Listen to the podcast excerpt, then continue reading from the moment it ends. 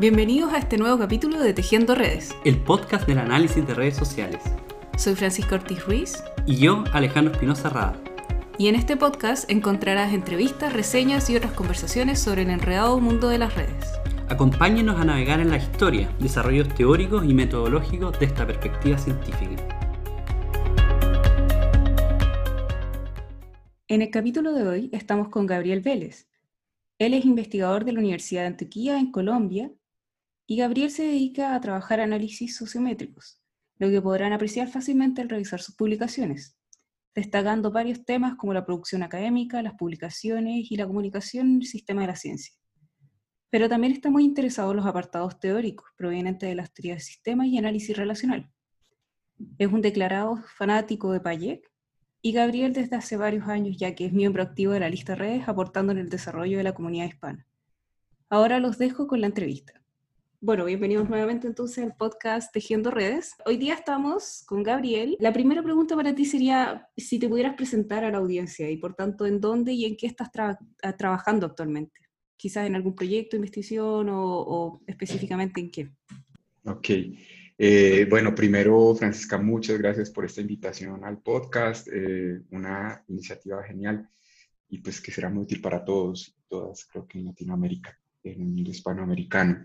Mira, eh, a ver, en este momento eh, yo eh, estoy coordinando una iniciativa, pues con una experiencia que construimos varios, varios colegas en la Universidad de Antioquia y ya inclusive con algunas universidades externas que se llama el COLAF. El COLAF es el Colaboratorio de Vinculación para las Ciencias Sociales Computacionales y las Humanidades Digitales. Eh, es eh, eh, una experiencia nueva dentro de nuestra universidad. En Colombia hay unos pocos centros que empiezan a trabajar ciencias computacionales con otras disciplinas, pero pues son, son muy pocas y por lo regular son ingenieros o físicos o gente de ciencias computacionales que empiezan a abrir estos espacios. Pero aquí pues la diferencia es que empezamos a trabajar con con las dependencias de distintas áreas de conocimiento. Allí tenemos gente de física, de ciencias eh, de la información, de economía, comunicación, literatura, eh, eh, hay gente de ingeniería y, y, son varias dependencias. Y con ellos abrimos, digamos, como, como unas tres áreas temáticas grandes, amplias, eh, una de ellas, que es en la que más trabajo, es eh, eh, estudios de la ciencia, especialmente estudios bibliométricos, y tenemos un propósito y es tratar de construir una plataforma pues, a futuro para Latinoamérica que permita construir un programa de métricas responsables. Dentro de ese programa de métricas responsables, la idea es combinar herramientas computacionales eh, análisis de redes, utilizamos mucho análisis de redes sociales, análisis de redes complejas, eh, y pues eh, el desarrollo de algoritmos que permitan varias cosas, capturar información bibliográfica o, científica o de productos científicos de distintas bases de datos del mundo.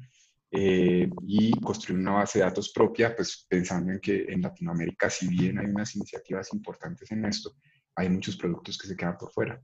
Eh, por ejemplo, esta mañana estamos hablando justo de eso, por ejemplo, los libros. Eh, eh, los libros no tienen índices ni forma de medición ni, ver un poco cómo, cómo, están aportando de otra forma, de una u otra forma, como a, a, investigación de calidad. entonces, con eso, con, con, con, los libros, con los artículos, nos hemos metido con patentes, inclusive con indicadores almétricos. La almetría es un, un, ramo, digamos, como de la de la informetría que hace mediciones eh, justamente pues como en, en, en, aspectos de la difusión del conocimiento que no necesariamente están relacionados directamente con los productos. Pues ver, por ejemplo, la presencia de los investigadores en Google News, en pues este tipo de cosas, eh, cómo, cómo, cómo, se, cómo se va de alguna otra forma configurando como un escenario de, evaluación utilizando, digamos, como todo este tipo de productos. En ese marco, el análisis de redes para nosotros es muy importante. Nosotros estamos trabajando un enfoque muy relacional. Eh, las métricas, muchas de ellas apuntan a, construir eh, herramientas desde el análisis de redes. Eh, para la captura de información y la organización, de alguna forma también tenemos que meternos con algún tipo de análisis de redes complejas. Y, bueno, ese, ese, ese, es, digamos, como en términos generales, eh, algunas de las cosas que estamos haciendo. Eso lo estamos replicando también en el campo de la, del gobierno y la gobernanza, que es otra de las líneas de investigación del COLAP, pues está un poco más empezando. Y, eh, y, otra que es muy importante, que es de memoria y cultura, en donde estamos trabajando también ciencias computacionales y análisis del lenguaje natural y esto con textos eh, de la literatura, o hay una profe que está trabajando ahí dentro del COLAP, memoria del conflicto armado. Eh, entonces, eh, se utilizan todas estas herramientas para eso, básicamente. Sí. Buenísimo, súper interdisciplinario. Sí. sí, y sabes que, sabes que ha sido eh, un trabajo complicado porque, pues, muy bonito, aprendemos muchísimo, pero los equipos transdisciplinarios son complejos de articular, pues, porque cada, cada disciplina tiene su, como, su estatuto epistemológico. Y, entonces cuando estamos, cuando estamos conversando sobre la solución a algún problema específico, nos toca a veces olvidarnos de todo el conocimiento que tenemos atrás y, empezar a hablar con plastilina, con, bueno, no sé cómo se le dirá en otro lado, en Colombia es esto que se utiliza para, para que los niños aprendan, eh, no, sé cómo, cómo se le... Entiendo la palabra, nosotros decimos plasticina. Ah, ok, plasticina. Genial. Este, eh, entonces tenemos que, con, con, herramientas muy, muy simples, bueno, no, mm. plastilina es una exageración, pero este, eh, sí como ir a los conceptos muy básicos. Y bueno, ¿qué es lo que quieres decir con eso? Entonces empezamos en sociales, no, que los sistemas sociales, no, ¿cuál sistema social? O sea, es qué la realidad en lo práctico estás observando y cómo se, se puede extraer ese dato. Eh, que si le metes ya la, todo el asunto de, del sistema social o de lo que sea de teoría que haya detrás, pues ya es algo posterior, pero en el momento de, generar acuerdos sí necesitas ir con lenguajes muy básicos y la disposición, bueno, y ver cómo, cómo todos se van eh, alineando a, algún tipo de, problema, que es, es, un poco... Sí. Desafiante, desafiante, pero entretenido también. sí, la verdad. La verdad. Em, te pregunto entonces, por tu inicio en, en, análisis de red y el ideal sería saber eh, cuál fue tu primera aproximación al análisis de red. Ah, ok. Eh, mira, yo empecé en los noventas, había una, eh, una corriente en Latinoamérica muy importante que estaba empezando a trabajar con el concepto de red. Yo conocí, pues en ese momento yo estaba saliendo de la universidad y conocí a un investigador mexicano, Jesús Galindo se llama. Eh, eh, él pues trabaja en asuntos de investigación cualitativa, pero estaba muy, muy metido en el naciente mundo de la web, generando redes en la web cuando pues, no existían en realidad dispositivos muy, muy, muy desarrollados dentro de la web. Eh, recuerdo que las reuniones que hacíamos las hacíamos con un software que se llamaba ICQ. Este, y, y bueno, y, eh, eh, se, empezaban, digamos, como a generar ahí algunos espacios interesantes. Y uno de los conceptos de los que se hablaba era el de red, eh, pero nada de todos los desarrollos matemáticos que, pues, que ya, ya, existían, era más bien cómo conceptualizar desde el punto de vista social las relaciones. Y, y, allí, pues con él empezamos un trabajo en ese sentido. había gente de Argentina que estaba trabajando, Denis Nakmanovich, etcétera. Y, eh, y bueno, eh, empezamos a montar redes. Eh, el, el, asunto es que yo me cansé un poco de la conceptualización, era muy, muy vaga, pues lo que, lo que había, muy, muy y, y, yo sí estaba interesado en asuntos más de evidencia empírica, o sea, tratar de entender por qué las relaciones, en ese momento yo estaba trabajando temas de juventud y de políticas públicas, eh, y de relaciones interorganizacionales porque no funcionaban esas redes que supuestamente decíamos que, que estábamos construyendo. Y, y ahí eh, empezamos a, yo empecé, pues eso fue autodidacta, yo empecé, le escribí, José Luisa estaba la red naciente, la, la red, eh, después la latinoamericana, escribí a José Luis, le dije, José Luis, aquí yo no tengo ni un solo libro de, de análisis de redes, ¿será que me envías uno que tú tienes que publicaste hace poco? y sin conocerlo, pues, o sea, no era, yo a José Luis no, no, lo conocía. Y bueno, le, escribí, muy amable, me, me dio su libro. Eh, no me cobró un centavo este, desde España, eso fue bonito. Y, y, bueno, y ahí los conocí, empezamos a tener una relación también. Eh, yo empecé mi proceso autodidacta y, y, bueno, pues con, con, el, con, ellos empezamos también ya con un proceso más de diálogo, estuve apoyándolos un, un rato en la revista Redes y intentando montar redes en Latinoamérica, etcétera, pero pero ese fue, digamos, como, como de los primeros pasos que vi. La, la, era, era muy interesante porque pues, eh, justamente empecé con una investigación que era mirar las políticas públicas de infancia y las redes de políticas públicas. Y, y, se abría un mundo impresionante cada vez que graficábamos las relaciones de, por ejemplo, todas las organizaciones que trabajan en política pública localmente. Mm. Se descubrían un montón de cosas que, que, ni el gobierno tenía idea que estaban pasando con la infancia. Este, entonces era una herramienta genial, pues la, la, la, herramienta permitía hacer magia, o sea, descubría estructuras que eh, eran teóricas o de otro tipo y que las podíamos ver, visualizar y hacer análisis sobre ellas. Y ahí, pues ahí empezó como el camino, después ya eh, se me dañó el paso y empecé a trabajar en cienciometría y eh, sobre todo del análisis de redes. y ahí, bueno, ya se hicieron otras relaciones y, y hasta hoy. Ese es un poco el inicio. Perfecto. Em, la siguiente pregunta, de hecho, creo que quizás ya me la respondiste, pero la voy a hacer quizás igual. Dale, em, ¿Cuál sería el primer libro o artículo que leíste sobre redes? ¿Será el de José Bolívar? Yo creo que, yo creo que fue este de José Luis. Eh, el, eh, este libro, ya se me olvidó el nombre, pero es, es como una especie de manual introductorio. Y eh, para, paralelo a eso, estuve también mirando un libro de este es de Scott, que hace un recuento del análisis de redes histórico. Eh, y ese, ese, hasta el día de hoy utilizo, eh, hice, pues después de terminar de leerlo, me puse a hacer una red de las redes que él estaba mencionando en el libro y todavía me sirve como material pedagógico, pues eso es lo que utilizo en clases para mostrarles la, historia de las redes. Hago, muestro siempre la red de, de, Scott, pues la, la primera que, pero eh, por ahí empecé. Eh, esos fueron como mis primeros textos. Y para quienes nos escuchan y quizás aún no saben mucho sobre el análisis de redes, porque también estamos esperando que parte de nuestra audiencia de hecho sea gente que recién estás empezando a escuchar de esto, eh, si tuvieras que escoger uno o a tres escritos, puede ser libros, puede ser artículos, documentos en general, que son ya clásicos del análisis de redes, ¿cuáles serían?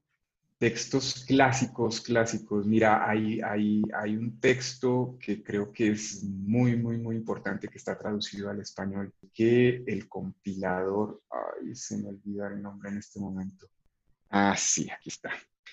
Bueno, mira, es, eh, es un libro que editó Samuel Leinhardt, este, se llama Social Networks, eh, a Developing Paradigm. Paradigm. Este, eh, es un libro que, digamos, en análisis de redes, es lo, lo, primerito, lo primerito que uno debería como, como empezar a, a, leer. Pienso, bueno, no lo primero, porque sí tiene su complejidad, pero, pero pensaría que este, este texto es, es fundamental. Es un texto que se edita en 1977. Y eh, tenemos, eh, bueno, para mí en lo particular, hay un texto que sí me abrió el mundo, pero no del análisis de redes eh, particular con las metodologías iniciales. Hay, hay un texto que, que es eh, pues para el campo de la cienciometría que para mí fue muy, muy importante eh, o, ha sido muy importante y que trabaja análisis de redes desde Lutz Leitesdorf, que se llama Una teoría sociológica de la comunicación, ya está traducido al español. y ese, fue fundamental porque eh, trataba, digamos, como de proponer eh, algunas, algunas teorías muy básicas de, sociológicas que estaban conectadas con el análisis de redes y entender un poco la estructura relacional en la ciencia. Ese, ese para mí es como fundamental. Un libro que es básico, pienso yo, para, para iniciar, yo, el primer software que yo utilicé y con el que empecé a trabajar fue Payek, y ellos sacaron un manual eh, Wouter Benoy, eh, y, y André Nervar. Este, ese texto creo que es básico, eh, es Exploratory Social Network Analysis eh, eh, with Payek, y creo que ya van en la tercera edición de ese texto. yo creo que esos, esos bueno, uno que no es tan básico, que es el de leyes, para mí y para quien esté trabajando en cienciometría, creo que puede serlo. Eh, pero pues en análisis de redes creo que esos dos son como muy importantes. Y al, pues uno cuarto, eh, en, en, español, eh, la introducción que hace José Luis al análisis de redes es muy, muy, muy sólida. Pues creo que es, es, es, una buena entrada. Hoy tenemos un problema y es que además de empezar con análisis de redes, tendríamos que empezar a ver también el asunto de redes complejas. hay una anécdota con esto y es que los, los físicos eh, eh, escribieron una entrada hace como 10 años en Wikipedia que el análisis de redes se lo habían inventado ellos en la primera década de este siglo. Y eso fue todo un debate. Yo me acuerdo que eh, hubo muchos persignados, este, hubo mucho, mucho ofendido en, el, en la lista de, de, la International Social Network Analysis Network, la INSNA, pues no, recuerdo eso. Bueno, y con razón. Sí, pues sí, sí, o sea, gente que lleva trabajando medio siglo en análisis de redes y le dice que los que se lo inventaron fueron los físicos. Pero hay algo en lo que tienen razón, pienso yo, eh, no, no, se lo inventaron ellos, pero, pero, pero parte importante de las herramientas que, con las que empieza a trabajar este siglo eh, el análisis de redes, pues sí las inventan los físicos, que es eh, la, la, el análisis de, de Big Data, este tipo de, de, como de, asuntos. Entonces, pues sí, bueno, como no han hablado con sociólogos, este, creo que tuvieron ese problemilla, pero bueno, es, solo una Bueno, de hecho tú mencionaste Paye eh, como el primer programa que utilizaste y la siguiente pregunta justamente era sobre los software. Entonces eh, quería preguntarte qué software usas actualmente y quizás por qué software has pasado también. Ya. Mira, yo, yo sigo utilizando Payo, que es, digamos, como mi software de cabecera y trato de, tenerlo actualizado y todo esto. Pero pues también eh, eh, me he metido con otros, pues con Gephi estuve trabajando, he trabajado un tiempo y ya otras aplicaciones pues como más simples, este, el, el BIOS Viewer, que es eh, muy, muy bonito lo que, lo que permite visualizar. Eh, Onodo eh, es algo que descubrí recientemente, es una aplicación que en línea subes tus datos y te hace graficaciones muy bonitas, pues y que además te deja en línea para que puedas trabajar en colectivo.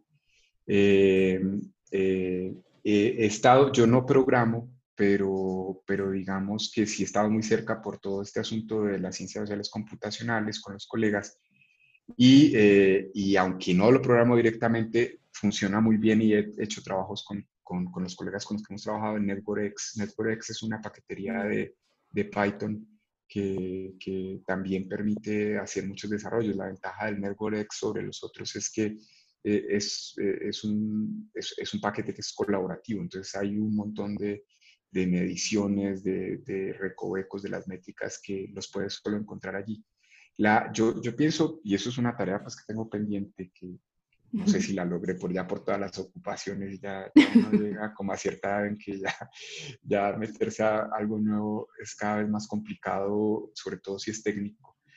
Pero, pero eh, eh, yo pensaría que en, en, un futuro no muy cercano todos estos softwares que ya están prediseñados van a ser obsoletos, pues ya, ya no va a ser muy complicado que Payek, eh, Usinet, pues todos estos softwares eh, sean tan versátiles como lo que puede ofrecer eh, eh, todos estos, estos repositorios de software, pues de, GitHub y, de pues, otros repositorios que existen. Entonces, yo, yo pienso que un camino es, pues, sobre todo si, si, se está empezando el análisis de redes, es ojalá, ojalá de una vez empiece con el estudio de programar. No es muy complicado. Yo me he metido a cacharrear y, y, tienes que tener unas, unos asuntos muy básicos de llamado de listas, de, pues, de ver cómo organizas algunos comandos, pero, pero en realidad eh, lo que haces es aprender esos comandos básicos, bajas eh, el paquete eh, a tu computador o en la nube donde estés trabajando y ahí a escoger algoritmos y, y fácilmente, sin, sin ningún complique. Más ha sido falta de tiempo, pero no por complicado. Pienso que, que, que que son, son cosas que se pueden hacer. Pero mientras tanto, y si ya se empezó por otra vía, Payek creo que es uno de los softwares mejores, pues en el sentido en que tiene, bueno, Payek y Gephi son, son geniales. Usinet yo lo he trabajado, pero digamos que no tiene, o no sé si eso ya habrá avanzado en algo, pero hasta donde estuve hacía redes muy pequeñas, pues no, no podía uno eh, meterle mucha data.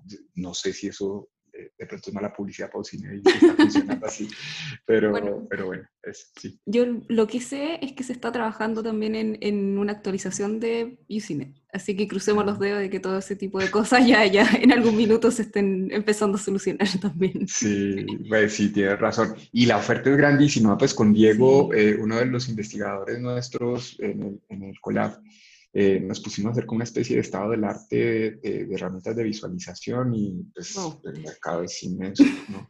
Esta mañana justo me llegó una, una, una un, es como un, un repositorio de, de, visualizaciones y habían como 500 distintos tipos de software, para, no solo para visualizar redes, obviamente, mm. pero, pero, sí un montón de cosas. O sea, y sigue creciendo. Sigue creciendo, así es. Sí. Razón. Bueno, pasemos a otro tema. Hay una discusión clásica ya de análisis de redes, que es esto de eh, si análisis de redes es una teoría o una metodología. Y la gente tiene distintas opiniones al respecto y hay otra gente que quizás dice que en realidad es de ambos o hay de todo un poco. Quisiera preguntarte tu opinión al respecto.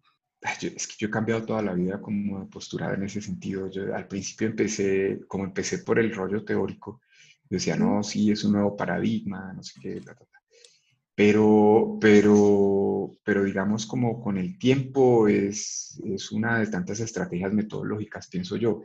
¿Por qué lo pienso así? Y no lo pienso, no lo pienso en un sentido de minimizar la importancia que tiene una estrategia metodológica eh, como si fuera algo menos que lo que fuera un paradigma o cualquier cosa de estas. Eh, lo pienso mucho desde el punto de vista de un concepto en psicología, en psicología cognitiva, que a mí me gusta mucho eh, la perspectiva de Piaget, que él habla de la psicogénesis y, de cómo eh, se van generando operaciones cognitivas. Yo, yo considero que las estrategias metodológicas son operaciones cognitivas sofisticadas. Pues Piaget decía que, bueno, los primeros pasos eran eh, identificas un objeto, puedes comparar un objeto con otro, puedes meterlo dentro de una estructura, etc. Lo que, lo, que, lo que hacemos en metodología prácticamente es, igual, o sea, es idéntico. Lo que pasa es que tiene un poco más de sofisticación con herramientas matemáticas o lógicas. O, eh, ayer mismo estaba eh, dando un curso y en el curso estaba presentando algunos asuntos de desarrollos de Machine Learning, obviamente desde el punto de vista teórico, pero sí un poco los usos y cómo se puede desarrollar para, para ciertos objetos sociales. Y, hay un artículo que es muy interesante, este, que lo que hace es eh, mostrar las tribus de tipos de programación. Son como cinco tribus, este, le llama tribus. Este, el, el, eh, y cada tribu es una forma cognitiva diferente, aunque tenga todos los compliques eh, lógicos, matemáticos, etcétera, pero la operación básica que realiza es eh, contrastación de correspondencias, por ejemplo, o, buscar genealogías o pues, cosas de este tipo. Yo pienso que el análisis de redes eh, lo, que, inició y lo que está potenciando es justamente un, desde hace ya varias décadas una transformación de los métodos eh, de acercamiento a la realidad que lo que hace es proveer herramientas cognitivas que permiten ver otras cosas y que se está haciendo insuficiente un individuo para manipular eh, todos los resultados que pueda generar esta estrategia, que eso creo que en parte también lo provee el análisis de redes y las estadísticas, los tipos de estadísticas que se utilizan en desarrollo computacional. Y es que eh, necesitas equipos, pues y equipos de, no, no me refiero a equipos técnicos, sino humanos, para poder eh, dilucidar cosas que, o, resultados o análisis que, que provienen de, del análisis de redes mismos. Yo porque digo que no es teoría, pues eh, eh, porque eh, el análisis de redes, eso fue algo que después de mi, pues, mi tesis doctoral estuve como trabajando, y es que en realidad el análisis de redes puede responder a cualquier eh, modo conceptual. Pues eh, hay marxistas que utilizan el análisis de redes para tratar de identificar conflictos sociales, este, funcionalistas, ente postestructuralista, o sea, el, análisis de redes es muy versátil. En, cada teoría que haya algún tipo de componente estructural, el análisis de redes es útil. Y, entonces, que, que, que, si primero tengo que tener la teoría y luego la metodología, no, o sea, tengo la estrategia metodológica, tengo que ver de qué forma se acoplan, digamos, como estos, estos asuntos. Entonces, eh, pero, pero seguiría pensando que es una estrategia metodológica y que está modificando las formas en que conocemos la realidad. Las metodologías tienen ese poder también, no solo las teorías. Eh, es por eso pienso, pienso y me quedé en los últimos años en esa postura, pues pienso que es una estrategia metodológica muy potente que, que puede combinarse con, con, otras formas que, que creo que son importantes. Te quería preguntar ahora por tu experiencia en Sambel. ¿Has estado en Sambel? Eh, ¿Cómo fue tu primera experiencia, sobre todo en realidad? Eh, si fue que estabas presentando, eh, ¿Cómo fue toda la dinámica? eso fue genial, genial, porque yo no sabía mucho inglés. eso fue. Bueno, el desafío de pues todos los que hablamos español, así que... sí, sí, sí, sí. Entonces, imagínate que mi primera salida a... Bueno, esa fue mi segunda en realidad. Este, mi, mi, segunda salida a eventos internacionales fue un Sunbelt, justamente, eso fue por allá en el 2006, 2007, no recuerdo muy bien. Este, eh, y, y, fue, fue muy loco porque, porque yo creo, pues el, el, la mesa la estaba coordinando este Peter Carrington, era, era el que estaba eh, en la mesa, pues era uno de los acá de analistas en el mundo. Y, y, yo estaba nerviosísimo, yo, yo no, yo, yo, estaba presentando unos resultados de un análisis cienciométrico y yo no, y yo me subí allá a ese escenario y yo creo que nadie me entendió nada. Después de este, porque yo, yo veía a la gente ya luego de haber terminado como la conferencia y todos se quedaban como mirando así al infinito, como que no, fue muy chistoso. Este, eh, bueno, sufrí mucho en ese momento, pero, me imagino. bueno, esa, esa, esa, fue, ese fue mi primer acercamiento, pero a partir de ahí fue, fue, fue muy bonito porque eh, logré encontrar, bueno, pues allí eh, tuvimos espacio de reunión, aunque ya lo había hecho con, con redes, eh, y pues tuvimos varios, varias reuniones de, de, de, la mesa hispana, justo esta que tú ahora coordinas, ya estás tomando las batutas de, este asunto de redes en América Latina. Y, y, pues se fue ahí como estrechando, se fueron estrechando ciertas relaciones que, que con el tiempo pues a veces eh, eran más intensas, digamos, como en trabajo conjunto, otras veces pues iba dilatando, pero, pero se lograban como cosas. Y con los años, pues con eh, dos o tres hombres más, fui encontrando como mi nicho, pues el, el, la, la, gente de, redes semánticas y de redes sociosemánticas. Entonces, eh, pues durante dos o tres hombres y algunas conferencias, la conferencia europea, por ejemplo, la primera que se hizo, eh, estuvimos eh, generando como algún tipo de relación, los debates se hacían muy interesantes eh, y, y, pues consolidando ciertas relaciones. El, el, yo digo, todos esos, para nosotros en Latinoamérica esos viajes son costosísimos, pues conseguir el dinero para, para, para, ir a Europa, para ir a Estados Unidos, donde siempre, siempre es, es, es una dificultad pero yo siempre lo miré como, como una especie de, de inversión en capital eh, capital social especialmente. Y, y resulta, pues, de, de, allí salió una relación, pues, bonita con, por ejemplo, Leidesdorf, este, con José Luis, se fueron estrechando relaciones, Isidro, eh, eh, pues tuve la oportunidad de, de, conocer gente de la Universidad de Constanz en, en Alemania y estuve con ellos en, en, una visita. Este, eh, bueno, se, se, van haciendo eh, cosas interesantes que, que, pues que vale la pena el capital ahí invertido. O sea, eso no se revierte a veces en lo económico, pero, pero te va abriendo puertas y, y, posibilidades, pues y, y, generando algún tipo de capital que luego puedes explotar para poder generar como relaciones.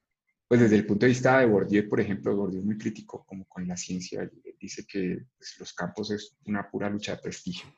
Eh, eh, la, la, la, y, y, bueno, en cierto modo, viéndolo desde, ese punto de vista, es cómo hacer para conseguir capital social que lo que tú construyas pueda ser debatido y validado en ciertos espacios. Y, y la única forma, pienso yo, es hacer esas inversiones. Pues de otra forma, tú haces investigación, pero no estás en el debate ni, ni, ni, generando controversia o en medio de la controversia, pues que a veces es muy, muy importante para este tipo de cosas, y especialmente en Latinoamérica. En Latinoamérica carecemos de propuestas sólidas, eh, teóricas que estén liderando el campo en este, en este asunto.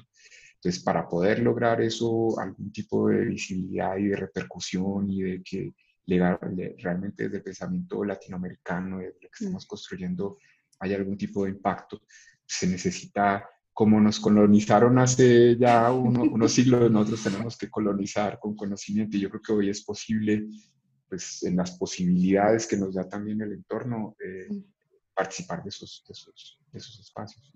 Bueno, eso fue. Sí. bueno, pero una experiencia agridulce quizás, podríamos llamarla.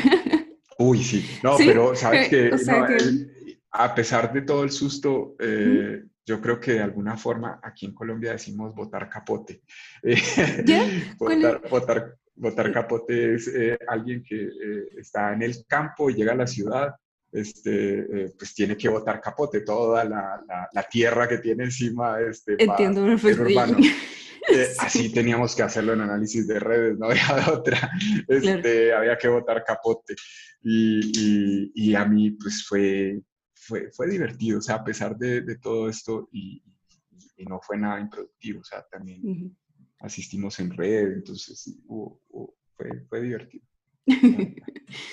Te pregunto también, de, bueno, quizás desde tu experiencia o tu áreas de estudio también, eh, desde donde prefieras responder, eh, ¿cuáles consideras que son los centros más importantes en la historia del análisis de redes? Pues mira, en Latinoamérica, eh, recuerdo cuando inicié que mi referente eh, fundamental era el Instituto de Sistemas Sociales y Matemática Aplicada de la UNAM, el IMAS, mm. que allí estaba pues uno de los padres del análisis de redes en, en español, Jorge Ruiz Mendieta y ellos lograron hacer una base de datos de redes políticas, yo creo que la mejor que ha habido en América Latina. Y eh, ellos fueron un centro referente. Yo, de hecho, estuve intentando estar en ese centro en alguna ocasión. Eh, pues no como visitante, sino ver si podía trabajar allí, era como mi sueño. Eh, y bueno, después ya tuvimos relaciones con ellos y, hubo, ha, habido pues una relación bonita. Eh, eh, el IMAS pienso que ya no es un referente tan grande en el análisis de redes, pero, pero creo que sí es un hito importante en la historia. Y pienso que en la Universidad de La Plata también hubo un, un polo muy importante de análisis de redes especialmente eh, análisis de redes antropológicas, eh, culturales, etc. Eh, en, los dos polos, digamos, como América Latina, creo que ellos, ellos iniciaron y siguen todavía en La Plata, pues construyendo cosas. El IMAS también sigue en otros campos de conocimiento, como generando metodologías. hubo también en José Luis, José Luis, creo que se llamaba Porras, en, Chile, que yo no sé si, si, si tú que eres chilena, si en algún momento, por lo menos los documentos que ellos escribían, pues, circulaban por toda la red y eran importantes. Sigo, sigo en español, pues ya en, habla, ya en países anglosajones es otra cosa. Eh, otro, otro centro que, que, fue muy, muy importante, CIMAS, en España, eh, eh, Tomás Rodríguez Villasante, que si bien él no, no desarrollaba, a ver, estos centros pienso una cosa, excepto el IMAS tal vez, eh, no lograron eh, generar nuevas métricas. Eh, pero, pero el IMAS creo que, que sí logró tirar dos o tres métricas nuevas que en ese momento eran importantes porque estaba surgiendo el análisis de redes o estaba consolidándose en Latinoamérica por algún grupo que estaba estudiando esto. Pero Tomás Villasante hizo algo que a mí me parece muy valioso y él mezcló investigación acción participativa con análisis de redes, una perspectiva un poco más eh, crítica, marxista, con metodologías que tradicionalmente se han aplicado al estructural funcionalismo. Eh, y, y, eso, eso a mí se me hace, digamos, como muy valioso. Alguien que menciona los libros, pero que no dejó mucha escuela, desafortunadamente, es Narciso Pizarro, eh, en, la Universidad Complutense de Madrid. Eh, creo que brillante, pues todo lo que hizo en análisis de redes, pero pues no dejó una, una escuela muy amplia y, y, no logró, digamos, como reproducirse.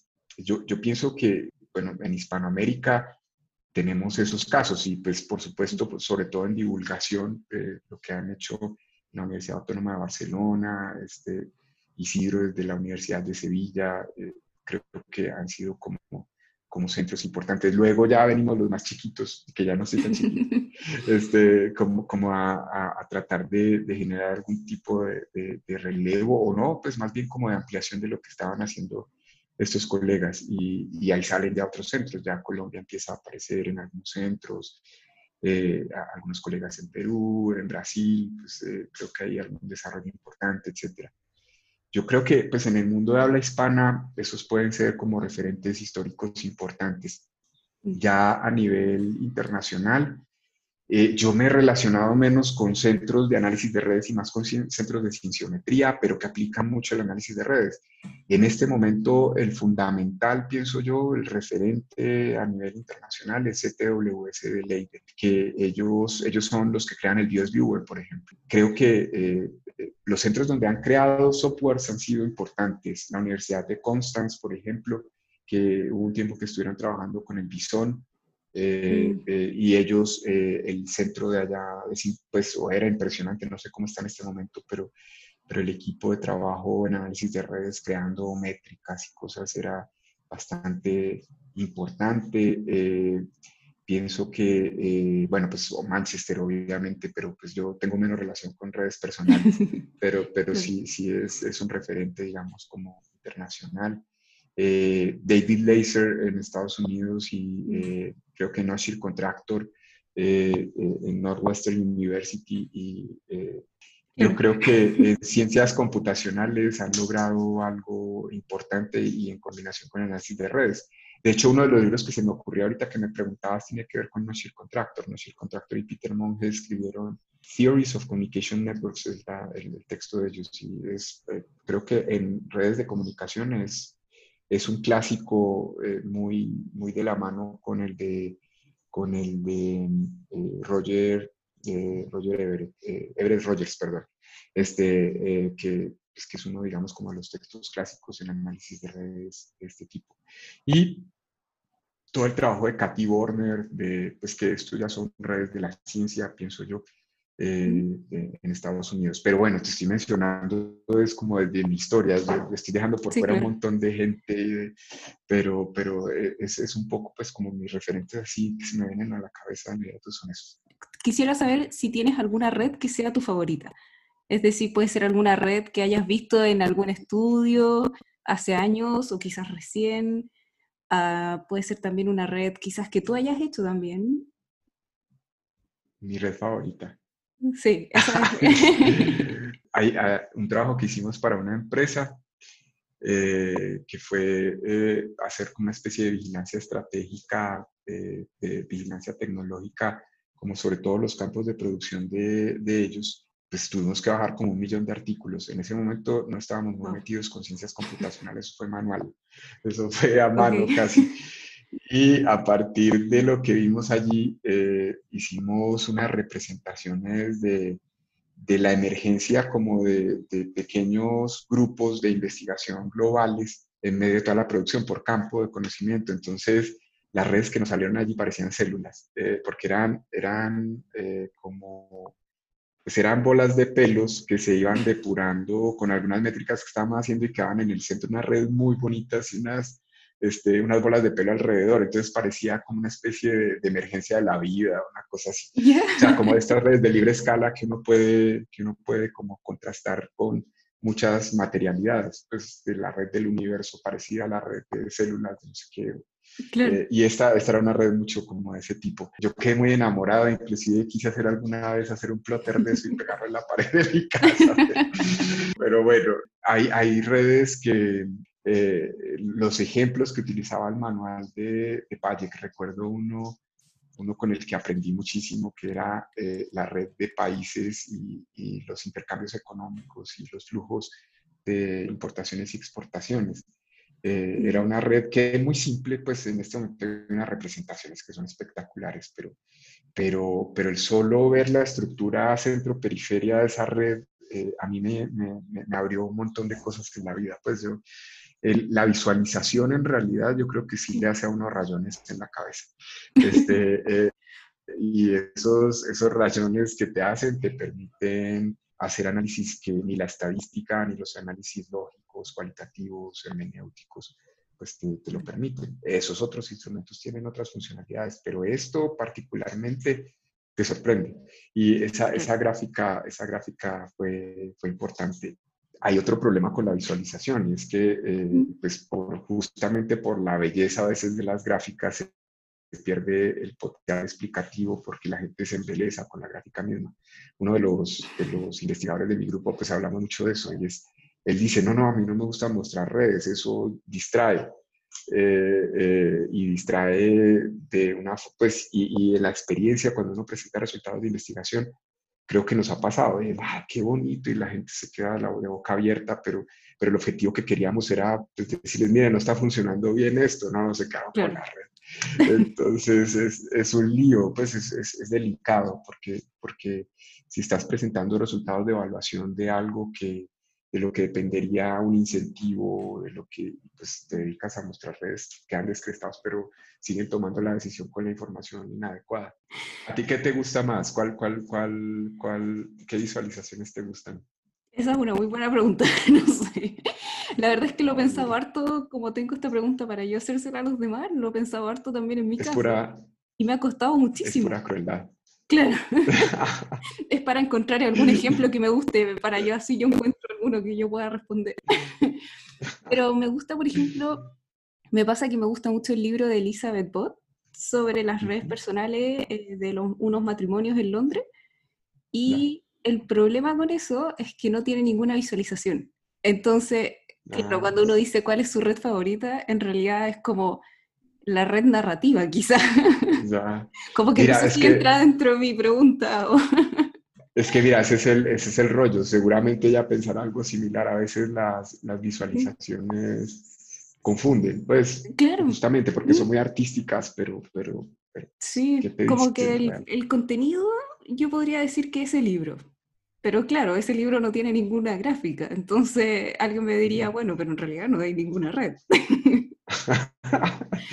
La red imaginaria de tu cabeza. Eh, claro, lo, que yo leo eh, en mi imaginación, ¿cómo se ve?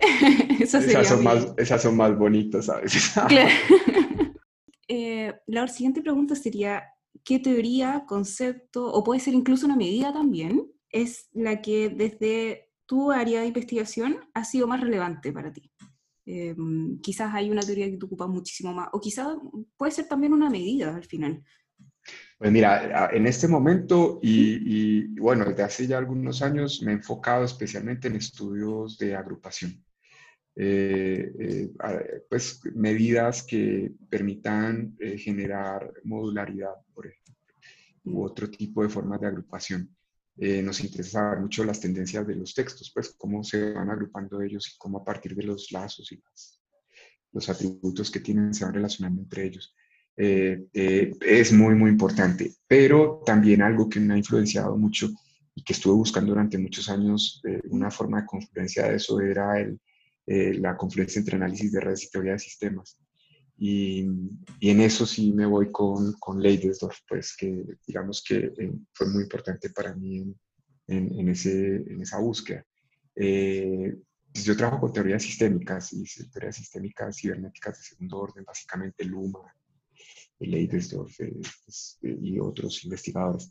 Eh, eh, hay teorías también semióticas que me llaman la atención. Un tiempo estuve explorando a Charles Sanders Peirce.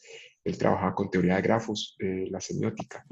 Y él tenía algo que, que llamaba grafos existenciales, que era tratar de ver estructuras lógicas de los textos a partir de una metodología particular de análisis de redes. y, y, y, pues sí, han sido, digamos, como como teorías que me han marcado. me he metido más menos dentro de las teorías clásicas, pues, que son más estructurales funcionalistas, pero no por, por falta de, de, nada, sino más bien por, por, el enfoque con el que he ido trabajando. Eh, pues de hecho es interesante porque algunos estructurales funcionalistas se han volcado a la teoría de sistemas, como por ejemplo Harrison White, eh, que, pues, que, tiene todo su texto pues, relativamente reciente, si hablamos desde el punto de vista sociológico, desde este siglo, eh, o finales del siglo pasado, que es control, ¿cómo es que se llama? ¿Control identidad? control de identidad, exacto. Que digamos que es uno de los clásicos este, eh, ya en teoría de sistemas para este tipo de cosas que trabajan con análisis de redes. Pero esos, esos son. ¿Cuáles crees que son los desafíos que vienen a continuación para el análisis de redes? ¿Qué es lo que viene? Hay varios tipos de desafíos. Uno, es tecnológico. Eh, mm. Yo creo que es un desafío que no solo enfrenta el análisis de redes, sino eh, la metodología en ciencias sociales en general y en las otras ciencias, y es cómo adaptar lo computacional a la investigación. O sea, la, la, computación eh, y el desarrollo de la web va hacia tener agentes personalizados de, que te apoyen, pues como tener auxiliares. O sea, ya no tienes un computador, un celular, vas a tener un auxiliar. Este, y, eso significa eh, varios retos, pues retos de cómo aprender a hablar con el auxiliar. Eh, la otra es cómo cómo hacer que todo lo que me diga el auxiliar pues no es cierto. Eh, eh, o sea, cómo le pongo reflexividad frente a, lo, que, a lo que me ofrezca la tecnología. Eh, y, y, sobre todo aprender a hablar lenguajes cibernéticos y computacionales. Yo pienso que eso es, eso es fundamental.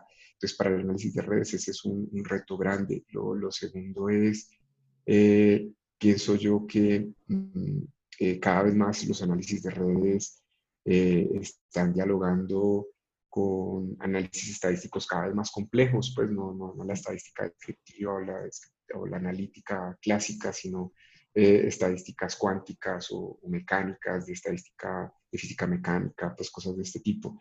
Eh, eso requiere, requiere eh, algo muy importante que yo pienso que no es el desarrollo individual de cada quien entendiendo todo, pues no va a ser posible volver al, científico humanista del Renacimiento. Pues eso es, con toda la información que hay es imposible. Eh, pero, pero sí se requerirán equipos de trabajo transdisciplinar. Eh, y, y, es gente que sepa eh, profundamente de análisis de programación, de captura de datos, de, ese tipo de cosas, y gente que sepa bastante de teoría, de, de, los, de los, marcos generales, conceptuales, y, eso, es, eso creo que es una tendencia. El análisis de redes tiene que orientarse hacia ese, hacia ese, pues, hacia ese, esa, esa, constitución de ese tipo de equipos, pienso yo. Yo pienso que son los dos, los dos retos más, más, más grandes pues, que tenemos eh, y que lo estamos viviendo. Pues, ¿no? Mm. ¿Cómo, ¿Cómo hacer para conversar con nosotros y con las máquinas? Creo yo que es como fundamental. Sobre todo lo estamos viviendo ahora con la pandemia, así que se nos se, aceleró, se aceleró. Sí. Es, cierto. Bueno, eh, Gabriel, te hago la última pregunta. O sea, esta es la última pregunta, pero pensando también en eh, nuevamente en la audiencia de gente recién enterándose en análisis de red. Entonces, quisiera saber si, pensando en ellos, eh, si quisieras decirle algunas palabras o darles alguna recomendación o consejo pues eh, yo, yo pienso una cosa, el, análisis de redes, eh, si uno se enamora del análisis de redes, ya no hay vuelta atrás. eso es, eh, creo que una metodología que si la, se trata con juicio y seriedad, te transforma la forma en que ves el mundo. yo, yo, lo que diría es que que si están empezando en este mundo eh, del análisis de redes, empiecen a acercarse a personas que son, eh, que llevan alguna trayectoria.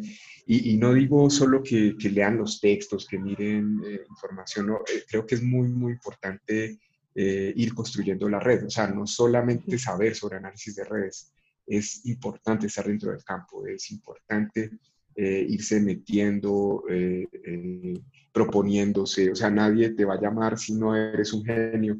Entonces, entonces tiene, y a veces uno puede tener la genialidad, pero pues nadie te, te, para bolas o te pela, como diría en este, eh, eh, pero, pero es eso, o sea, hay que irse abriendo camino, estar en los eventos, eh, ojalá ir a todos los congresos que se puedan, asistir a los webinars, hacerse presente, pues.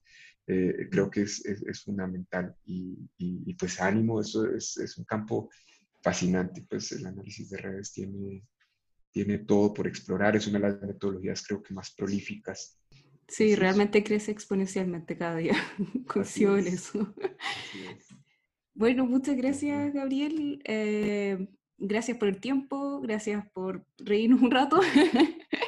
Así que... Pues Francisca, no, a ti muchísimas gracias eh, y pues felicitaciones nuevamente por este espacio y, y pues todo, todo, todo el apoyo en lo que necesites desde este lado. Eh, eh, y pues gracias, gracias por la invitación, de verdad, muy honrado. Este fue el capítulo de hoy. Esperamos que lo hayan disfrutado. Recuerden que el primer miércoles de cada mes publicaremos nuestros capítulos. También nos pueden enviar anuncios o sugerencias para el programa a nuestros correos. Nos vemos en una próxima oportunidad para seguir tejiendo redes.